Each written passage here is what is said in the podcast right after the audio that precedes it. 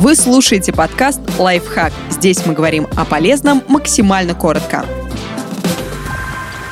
Когда лучше пить воду, чтобы не навредить желудку? Делимся советами гастроэнтеролога. Когда речь идет о воде, важно не как и когда пить, а сколько. Хотя и тут есть много «но». Давайте разбираться. В руководствах по питанию обычно фигурирует цифра 25-30 мл на килограмм. Именно столько воды рекомендуется употреблять человеку. Конечно, цифра эта весьма условная, потому что необходимое количество воды зависит от многих факторов. От влажности и температуры воздуха, от температуры тела человека, от веса, от возраста и пола, от физической активности, от заболеваний, в первую очередь мочевыделительной системы. Ориентируйтесь на сигналы собственного организма, то есть на жажду. Учитесь распознавать ее на ранней стадии. Для этого всегда держите под рукой чашку с водой и раз в 30-60 минут делайте глоток. Пейте до тех пор, пока хочется и пьется с удовольствием. А теперь про отношение воды и еды. То, что вода разбавляет желудочный сок и снижает кислотность, безусловно, безусловно, миф. Иначе не было бы необходимости назначать препараты для снижения кислотности. Пить можно и до, и после, и во время еды. Вопрос в том, какая цель и объем выпитой жидкости. Вода, выпитая на голодный желудок, довольно быстро из него уходит. 300 мл уходит за 5-15 минут. Конечно, не стоит выпивать до еды литр жидкости. Вместе со съеденной пищей она может растянуть стенки желудка и привести к неприятным ощущениям. Во время еды допустимо потреблять жидкость, особенно